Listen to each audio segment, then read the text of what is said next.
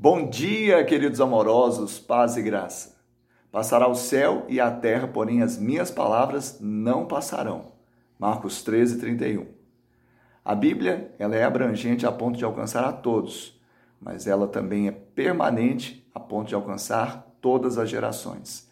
Não é a palavra humana, porque Deus não é homem para mentir, nem filho do homem para se arrepender.